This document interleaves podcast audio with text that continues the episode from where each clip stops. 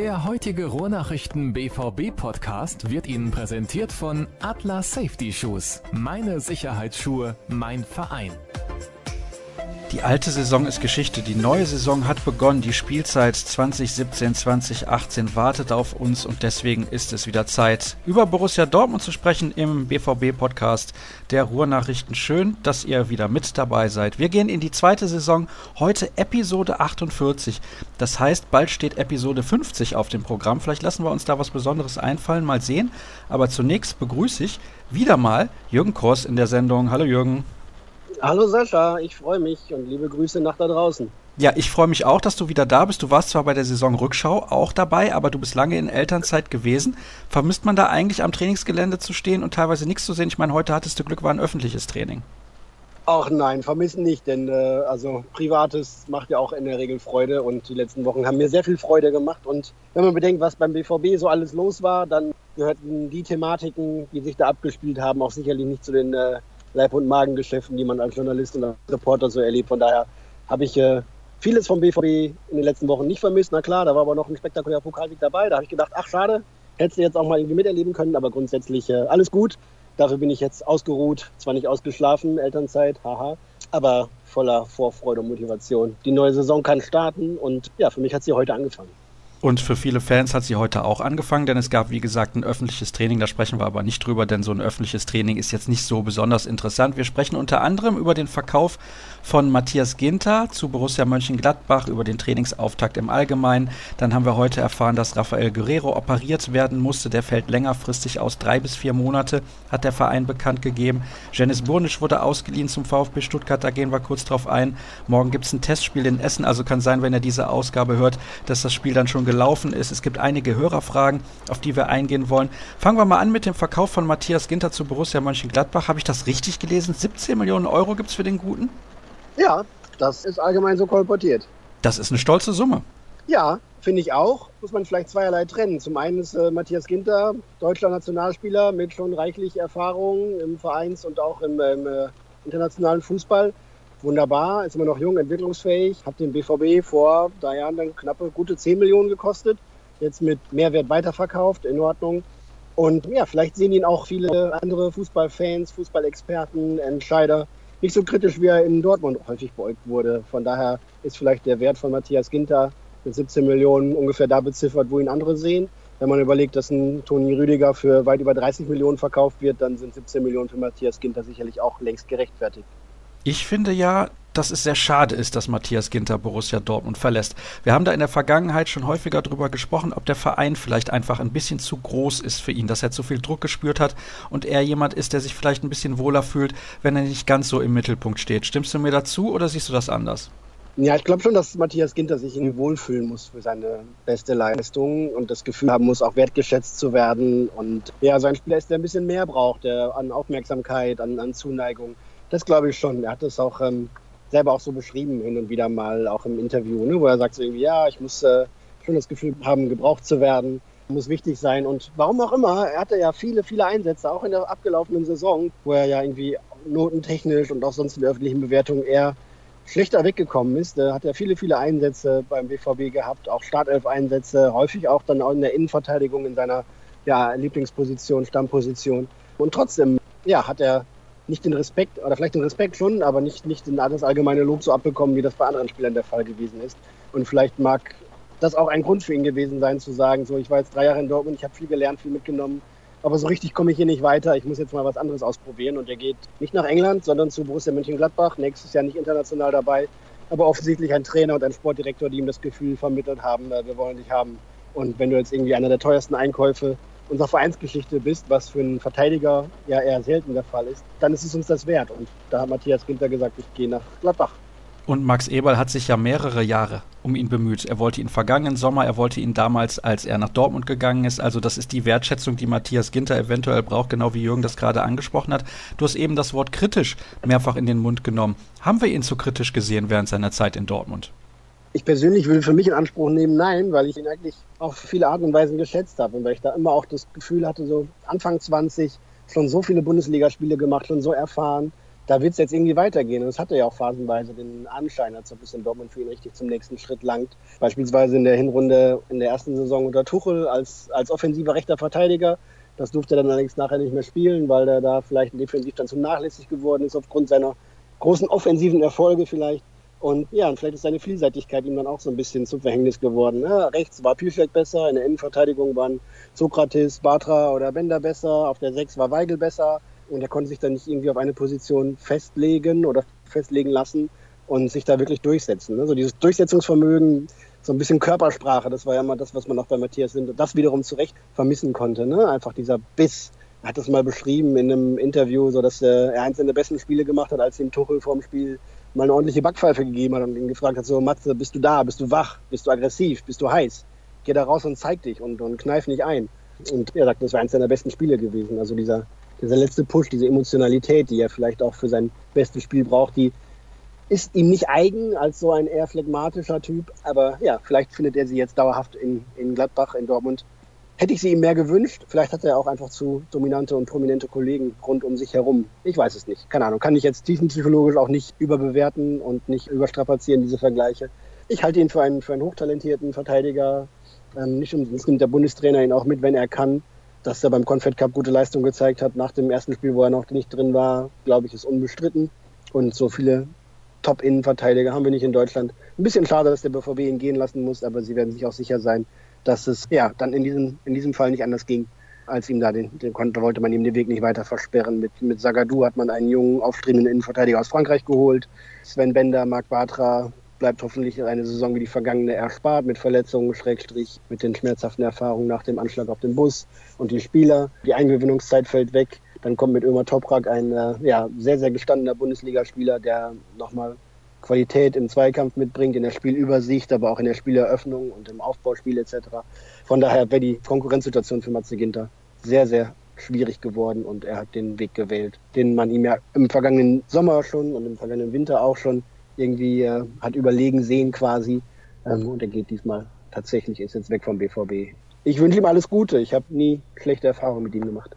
Er wirkt ja auch sehr sympathisch, hat sich bei Instagram, glaube ich, oder bei Facebook, ich weiß es gar nicht mehr auswendig, bedankt auch für seine Zeit bei Borussia mhm. Dortmund. Ich finde es, wie gesagt, sehr, sehr schade. Mir hat er am besten gefallen auf der Rechtsverteidigerposition, auch wenn er da zuletzt nicht die Chancen hatte, zum Einsatz zu kommen, weil Pitschek eben da sehr, sehr stark wieder agiert hat, der ja wegen einer Hüft-OP lange ausgefallen war. Klar, defensiv war er da vielleicht nicht so stark, aber hat in der Offensive aus meiner Sicht dort sehr, sehr gut gespielt. Aber okay, es ist nun mal so, manchmal klappt es eben nicht und dann trennt man sich, aber ich glaube, da ist man alles andere als im Bösen auseinandergegangen.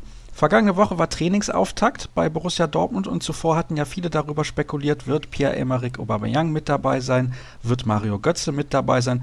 Die waren beide mit dabei und es gab auch aus meiner Sicht zumindest nicht so groß Aufruhr darum um diese Thematik oder habe ich da was verpasst? Ja, zumindest waren es bei der ersten Leistungsdiagnostik, wo dann alle gespannt hingeschaut haben, schon die beiden prominentesten Charaktere, die beiden prominentesten Typen. Ne? Götze nach seiner fünfmonatigen Auszeit, Pause, Reha, Wiederaufbauphase, zurück im, im Training bei der Leistungsdiagnostik. Er hat jetzt, stand jetzt Montagabend drei volle Einheiten komplett mit absolviert, fühlt sich gut. Sportdirektor Michael Zorg hat eben im Gespräch gesagt, dass er einen hervorragenden Eindruck hinterlässt. Auch die Werte bei der Leistungsdiagnostik seien sehr gut gewesen und ja, die Borussen sind sehr hoffnungsfroh, so hat Zorg gesagt und formuliert, dass sie mit Mario Götze in die Saison starten können. Beim ersten Test in Essen will der Trainer ihn nach draußen lassen, bloß nichts überstürzen. Die Saison wird ja nicht am äh, 10. oder 11. Juli eröffnet und schon gar nicht entschieden. Von daher in Ruhe aufbauen den Jungen, den Mario, und vielleicht gibt es dann tatsächlich das Comeback des alten Mario irgendwann, wenn er denn zu alter Form und Spritzigkeit zurückfindet. Zumindest diese Krankheitsgeschichte sollte jetzt hoffentlich dann ad acta gelegt werden können. Und bei Ober war es ja, ist ja ein Thema seit, weiß ich nicht, immer schon, im letzten Sommer schon, im Winter schon. Er hat es ein, zwei Mal selber mit angeheizt, dass er sagt, wenn er den nächsten Schritt machen will, dann muss er sich überlegen, ob das jetzt sein muss, etc. Paris hat sich irgendwie zerschlagen, China schien sich zerschlagen zu haben. Die Engländer haben noch kein Angebot unterbreitet. Beim BVB gibt man sich im Moment, glaube ich, gelassener denn je. Gerüchte werden eh nicht kommentiert und solange kein ernsthaftes Angebot da ist, geht man davon aus, dass Pierre-Emerick Aubameyang beim BVB bleibt. Das heißt, es gibt so eine interne Deadline, die bis zum zweiten Trainingslager, das wäre dann Ende Juli, Anfang August in Bad Ragaz in der Schweiz gehen soll, um zu sagen, wo geht die Reise hin, geht Ober oder bleibt er. Man müsste sich natürlich auch dann intensiv um Alternativen bemühen, die man sicherlich schon auf dem Zettel hat. Aber wie gesagt, die Chancen stehen jetzt mit dem Trainingsauftakt und Ober hier zurück im Kreis seiner ja auch Freunde ne, und Kollegen, mit denen er sich ja, vielen von denen er sich ja sehr gut versteht. Und die Chancen stehen, dass er bleibt, stehen besser, als es lange aussah. Zumindest hätte ich es ja, im April und Mai kaum für möglich gehalten, dass er Anfang Juli hier auf dem Rasen steht. Von daher können sich die BVB-Fans Hoffnung machen, dass ihr Torjäger auch im nächsten Jahr noch in Schwarz-Gelb spielt. Ohne Gewehr. Bis zum 31. August ist das Transferfenster offen. In China allerdings nur bis nächste Woche, bis zum 14. 15. Juli. Und bis dahin kann alles passieren, es muss nichts passieren. Es werden ja gewaltige Summen aufgerufen, 70 Millionen plus für Aubameyang, wenn allerdings in England schon wieder ein Lukaku für 85 Millionen verkauft wird, dann äh, weiß man, dass der, diesen Transfermarkt in diesem Sommer auch vieles möglich ist, was man sich jetzt noch gar nicht vorstellen mag. Ich behaupte, wenn der BVB jetzt 85, 90 Millionen Euro geboten bekommt, dann wird er ihn verkaufen. Ja, sicher. Das werthaltige Angebot, das dann gerne als Klausel äh, so umschrieben wird, klar, das geht irgendwie bei 70 Millionen plus los und für den Preis wäre man sicherlich bereit, dann auch ziehen zu lassen. Darf man sich nicht äh, vertun, ist immer noch irgendwie sowas wie ein Fünftel des Gesamtumsatzes, wenn man die mit einem Transfer lösen kann. Dann muss ein, ein Konzern wie der BVB das vielleicht auch machen und im Zweifel sollte er es auch tun. Aubameyang ist sicherlich ein herausragender Spieler, aber für dieses Geld kann der BVB dann lieber zwei, drei Versuche, einen neuen Aubameyang zu entdecken, starten und dabei mindestens einmal Glück haben. Das größte Problem ist doch dann die mögliche Suche nach einem Nachfolger, oder vertue ich mich da? Ja, es wird dann in diesem Sinne nicht unbedingt den direkten Nachfolger geben, ne? denn sicherlich wird ein weiterer Stürmer dann verpflichtet, aber mit Schürle, mit Philipp hat man zwei, die da vorne spielen können. Man würde sicherlich noch einen weiteren dazu holen, der jetzt auch nicht irgendwo aus der A-Jugend der zweiten französischen Liga kommt, sondern der schon dem BVB auch direkt weiterhelfen kann. Aber es wäre keiner in einer ähnlichen Kategorie erfahrener Nationalspieler aus irgendeinem Top-Fußballland. Ja, also ich bin ganz ehrlich, ich finde für Aubameyang selbst macht es am meisten Sinn, wenn er beim BVB bleibt. Aber wir sehen das ja auch ein bisschen aus der kleinen schwarz-gelben Brille, die wir aufhaben. Ja, ja. Aber ja, ganz ehrlich, Jürgen, also China, sportlich macht es überhaupt gar keinen Sinn. Der verdient Nein. sowieso schon ein Schweinegeld. Und ja. AC Milan habe ich gelesen, ist interessiert, gab es in den italienischen mhm. Medien ein paar Gerüchte zu, aber das wäre ein sportlich immenser Rückschritt. Und die bezahlen aus meiner Sicht auch nicht mehr als Borussia Dortmund. PSG das wäre vielleicht die Alternative, aber da hat man zuletzt auch gar nichts mehr gehört. Also, ich finde, Borussia Dortmund und Aubameyang, das passt sehr gut zusammen. Und vielleicht passiert sogar was ganz Verrücktes und der verlängert nochmal. Ja, keine Ahnung. Ich weiß nicht, ob das aktuell ein Bestreben ist beim Verein, denn er hat ja einen langfristig laufenden Vertrag. Eine Verlängerung steht demnach, glaube ich, gerade aktuell nicht ins Haus. Aber ähm, ja, ich kann mir, kann mir vorstellen, dass er bleibt. Wie gesagt, PSG hat sich zerschlagen. Bei den Chinesen weiß man jetzt irgendwie auch gerade nicht so genau, wer und was und wie. Diese Posse um den Wechsel, um möglichen Wechsel von Anthony Modest vom 1. FC Köln nach Tianjin, wo ja auch Aubameyang gehandelt wird, spricht Bände dafür, dass da irgendwie doch vieles durcheinander läuft und das wiederum stärkt nicht die Zuversicht, dass der BVB mit irgendeinem chinesischen Club in kürzester Zeit handelseinig wird über und, und erst recht nicht über alle Modalitäten. Und wie gesagt, die Zeit läuft und die Zeit läuft noch wenige Tage nur für das chinesische Transferfenster. Und mit jeder Stunde, mit jedem Tag, der vergeht, sinken die Chancen für einen chinesischen Club Aubameyang zu verpflichten. PSG ist draußen, Milan, ja, hat er irgendwie einen schwerreichen Investor aus Fernost. Ob das allerdings jetzt da in die Richtung läuft, weiß ich nicht. Aubameyang hat natürlich irgendwie Vergangenheit in Mailand und da sicherlich auch eine gewisse Nähe, aber die hatte auch längst zum BVB. Er fühlt sich ja hier wohl, hat Kumpels hier und Spaß am Fußball. Er hat ja auch einen Titel gewonnen in der vergangenen Spielzeit und vielleicht ist er in ein, zwei Jahren auch der nächste nochmal drin. Mal gucken. Ja, also ich, ich muss ihn ja nicht überzeugen, er muss selbst überzeugt sein, das zu tun. Und vielleicht kommt er auch mit dem neuen Trainer glänzend klar, sodass der gleich sagt, so irgendwie, komm hier, ich nehme dich in den Arm, Ober, du bleibst bei mir, ich will deine Tore sehen.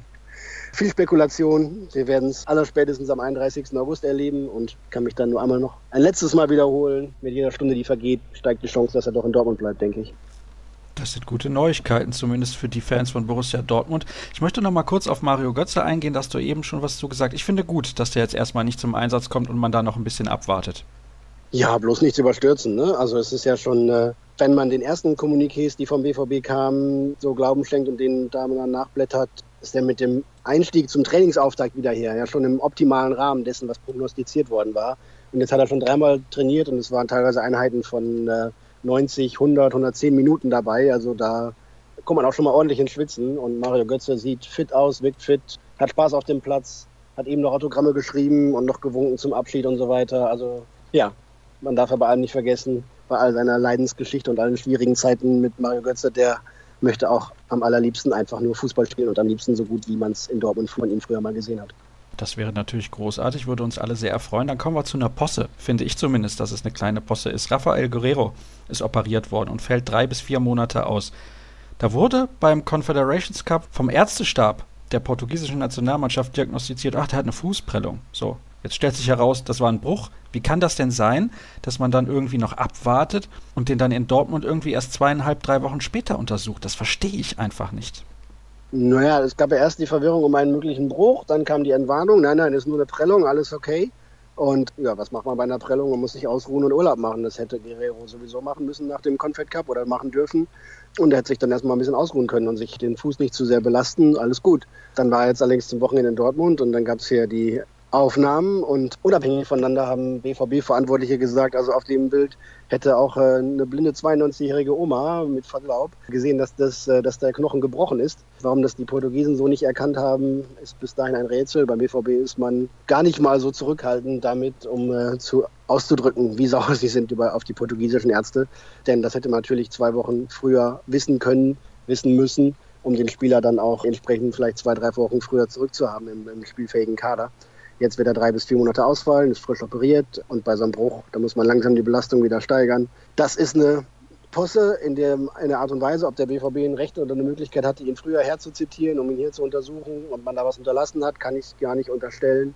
Im Ergebnis ist es auf jeden Fall Mist. Ne? Es kann ja nicht sein, dass da irgendwie da, auch in Russland gibt es Röntgengeräte und, und Kernspielen und äh, gerade bei so einem internationalen FIFA-Turnier muss da irgendwie auch was vorrätig sein.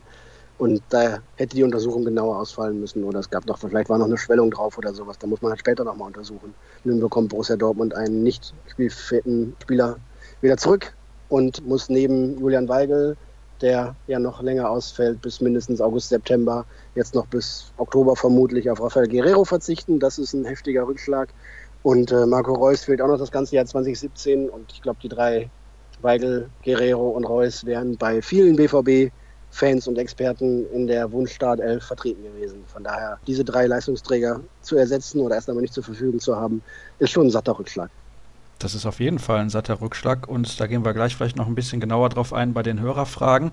Janis Burnic wurde ausgedient an den VfB Stuttgart, definitiv aber nur für ein Jahr. Finde ich gut, so kann er Spielpraxis sammeln. Hoffen wir zumindest, dass er da auch zum Einsatz kommt. Und der BVB bekommt einen Spieler zurück, der mehr Erfahrung hat und vor allem auch in der ersten Bundesliga. Ja, genau. Das kann für alle Seiten eigentlich nur ein Gewinn sein. Bonic trifft ja in Stuttgart auf seinen langjährigen Trainer und Förderer Hannes Wolf. Der wird sich sicherlich auch genau überlegt haben, warum er den Janis da gebrauchen kann. Und der wird dann eben wiederum nicht lange überlegt haben, dass er sich das gut vorstellen kann, beim Hannes nochmal zu trainieren, ein Jahr in Stuttgart und da so langsam an die Bundesliga herangeführt zu werden.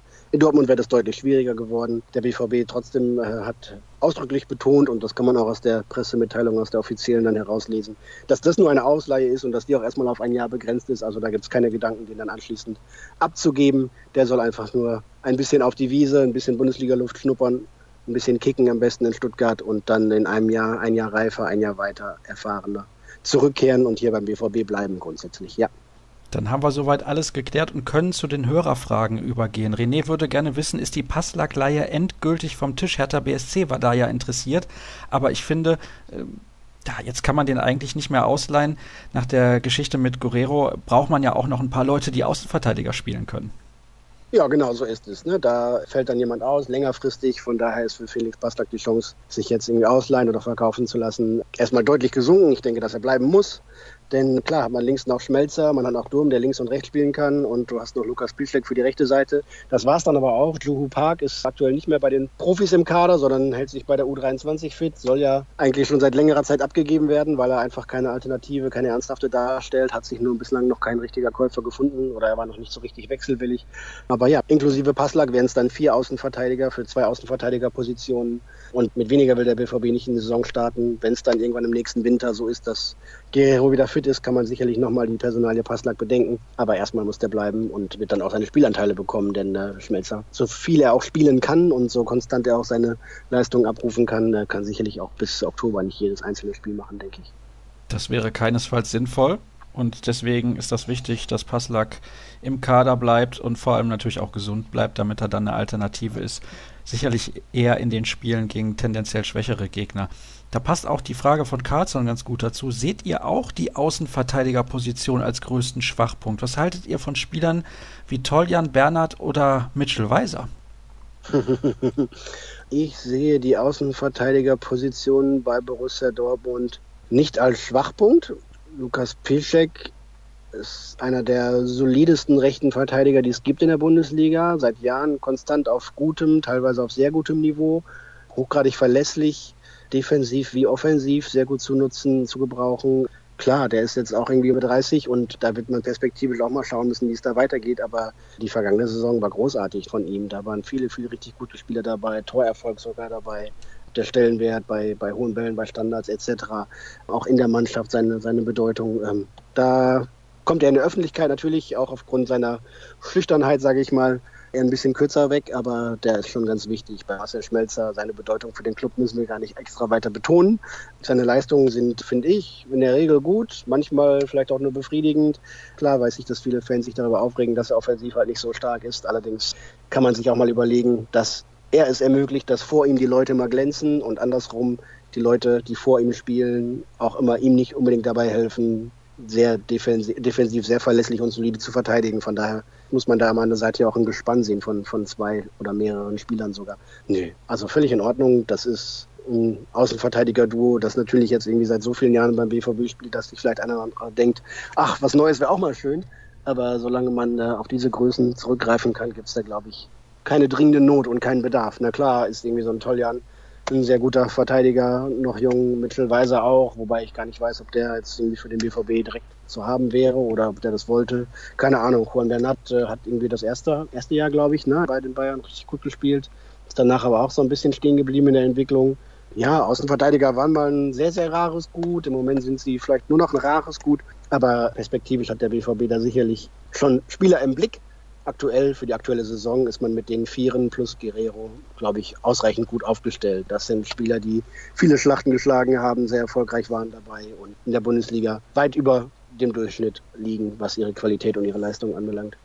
Und es gibt ja auch noch, hast du gerade gesagt, Erik Durm, den vergessen die meisten so gerne, immerhin Weltmeister 2014 und auch ein sehr, sehr solider Spieler, der auf beiden Außenpositionen eingesetzt werden kann. Also deswegen ist es jetzt nicht so schlimm. Ja, auf den Außenpositionen ist man nach der Guerrero-Verletzung vielleicht ein bisschen dünn besetzt, aber die Qualität der Einzelspieler ist durchaus absolut in Ordnung.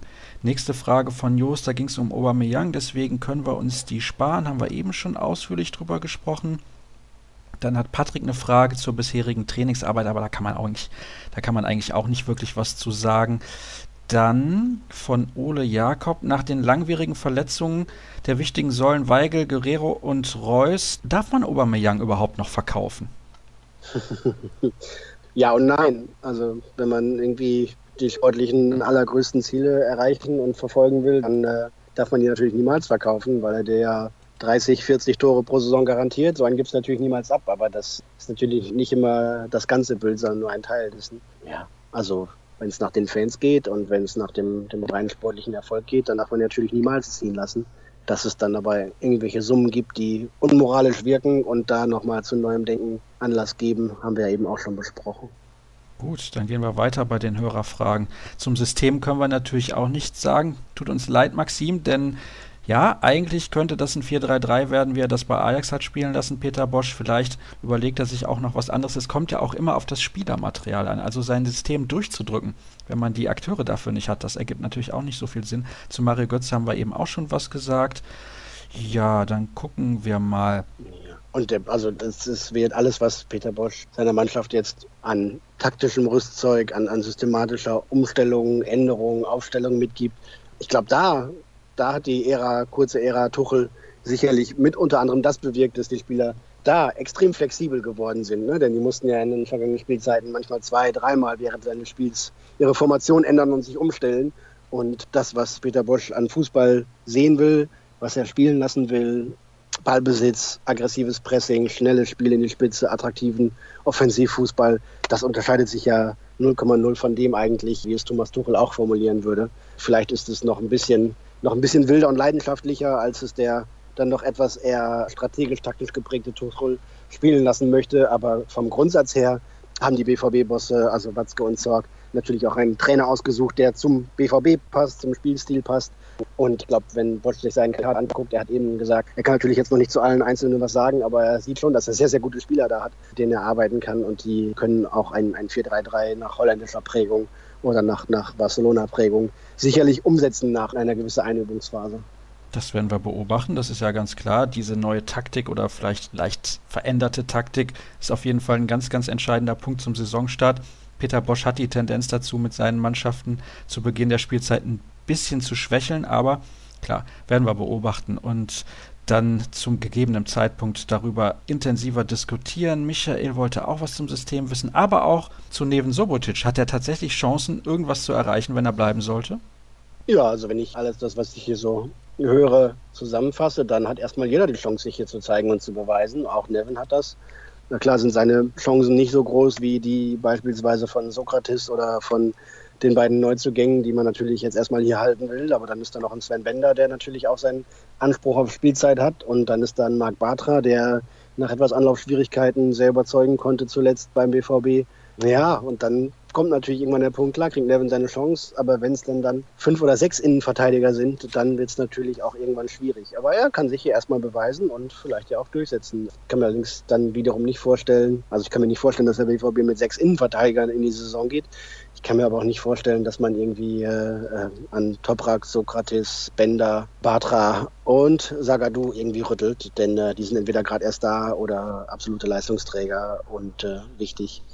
Von daher ja, wird es dann schwierig, jemand anderen zu finden, der dann vielleicht eine Planstelle freimachen soll. Und um sich auf die Tribüne zu setzen und auf die Bank zu setzen, ist Nevin Subotic natürlich viel zu schade. Das hat er auch mehrfach betont. Er ist Fußballer und er will Fußball spielen, wie jeder andere auch seiner Arbeit nachgehen möchte. Wenn es beim BVB schwierig ist, dann muss er das vielleicht woanders versuchen. Aber erstmal ist er hier. Und der ist ja auch noch keine 40 Jahre alt, also der kann ein paar Jahre durchaus noch auf ordentlichem Niveau spielen. Hat er in der Rückrunde beim ersten FC Köln ja durchaus unter Beweis gestellt. Da gab es dann noch eine Frage, Jawohl. muss ich gerade nochmal schauen. Wegen der Stürmersuche und dem Transfermarkt haben wir eben auch schon ein bisschen was zu gesagt. Michael würde gerne wissen, gibt es einen Nachfolger für Matthias Dersch? Ja, den gibt's. Präsentieren wir hier exklusiv demnächst an gleicher Stelle. Ihr müsst ja auch weiterhin zuhören, deswegen gehen wir da jetzt noch nicht genauer drauf ein. Und ich habe eine längere Frage zum Abschluss dieser Sendung, Jürgen, bitte gut zuhören, kommt ja, von Alex und handelt sehr aufmerksam. Handelt sich um ein Thema, das ich sehr sehr interessant finde. Also, der BVB ist mir in den letzten Jahren als der Verein in der Bundesliga aufgefallen, bei dem im Ligavergleich immer besonders viele überdurchschnittlich intelligente, reflektierte und zu mehr als drei Graden Sätzen am Stück fähige Fußballer angestellt waren und sind. Ich denke da an solche Namen wie Ricken, Kehl, Ovomoyela, Metzelder, Hummels, Subotic oder auch Schahin. Dasselbe trifft oft auch auf die Trainer zu. Sowohl Jürgen Klopp als auch Thomas Tuchel sind im Ligavergleich sicherlich überdurchschnittlich intelligent gebildet und reflektiert. Wie erklärt ihr euch, dass ein solch intelligenter und vernunftbegabter Mann wie Thomas Tuchel solche Probleme gerade mit den intelligenteren Spielern seiner Mannschaft hatte? Hummels zum Beispiel ist vor der Saison, also vor der letzten Saison gewechselt. Subotic hat er ausgebotet damals. Schahin hatte auch kein gutes Verhältnis zum Trainer. Also das ist schon sehr, sehr interessant. Ich verkürze das jetzt mal ein bisschen. Er sagt auch, das sind ja eigentlich auch alles Spieler, die verlängerte Arme des Trainers auf dem Platz sein können. Ist seine Beobachtung uns auch schon aufgefallen und haben wir eine Idee, woran das liegen könnte? Ist natürlich Teil der Vergangenheit von Borussia Dortmund, aber ich fand die Frage so interessant, dass ich sie auf jeden Fall nochmal in die Sendung mit reinnehmen wollte.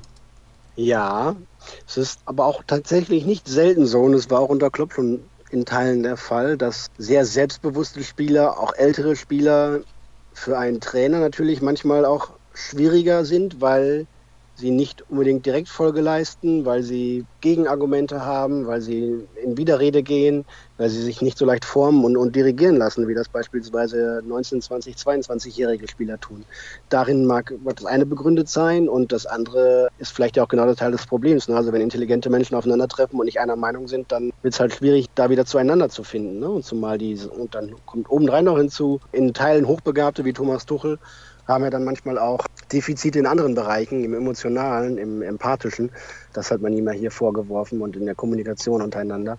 Und so erklärt es sich dann, dass der eine vielleicht irgendwelche Defizite hat und die anderen, gerade weil sie intelligent sind und weil sie Sachen durchschauen und über einen gewissen sozialen, emotionalen Intellekt auch verfügen, sagen dann, das machen wir nicht mit, da bin ich nicht dabei, da steige ich aus, ich folge dem nicht mehr gedanklich und dann auch irgendwie sportlich, fußballerisch Lösungsansätze, zwei, drei, die mir da spontan in den Kopf kommen.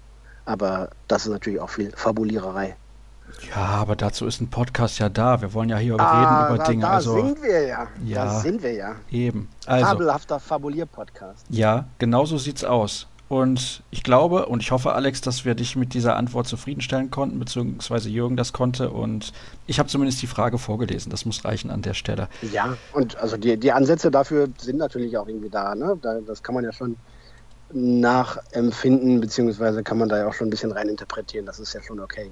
Ja, also was weiß ich. Jürgen Klopp hat auch irgendwie Leute wie Alex Frey und dann Petric weggeschickt die ja auch äh, durchaus beliebt waren aufgrund ihrer sportlichen Qualität. Aber das waren zum Beispiel auch ne, zwei Spieler, die nicht ins System passten, die schon ein gewisses Standing hatten und sich dann irgendwie von einem Jürgen Klopp, der da gerade aus Mainz kam, auch nicht irgendwie erklären lassen sollten, wie sie denn jetzt Fußball zu spielen haben. Und so passt das immer wieder. Ne? Manche Trainer kommen mit manchen Spielern klar und andere wiederum nicht. Manche Spieler reisen ihren Trainern quasi hinterher und bilden da immer ein perfektes Duo und woanders funktionieren sie überhaupt nicht. Ja, da gibt es immer wieder gute und schlechte Beispiele, also Beispiele für ein erfolgreiches Miteinander und Beispiele dagegen. So ist das. Kommt ja auch nicht jeder mit seinem Chef klar und mit einem anderen wiederum sehr.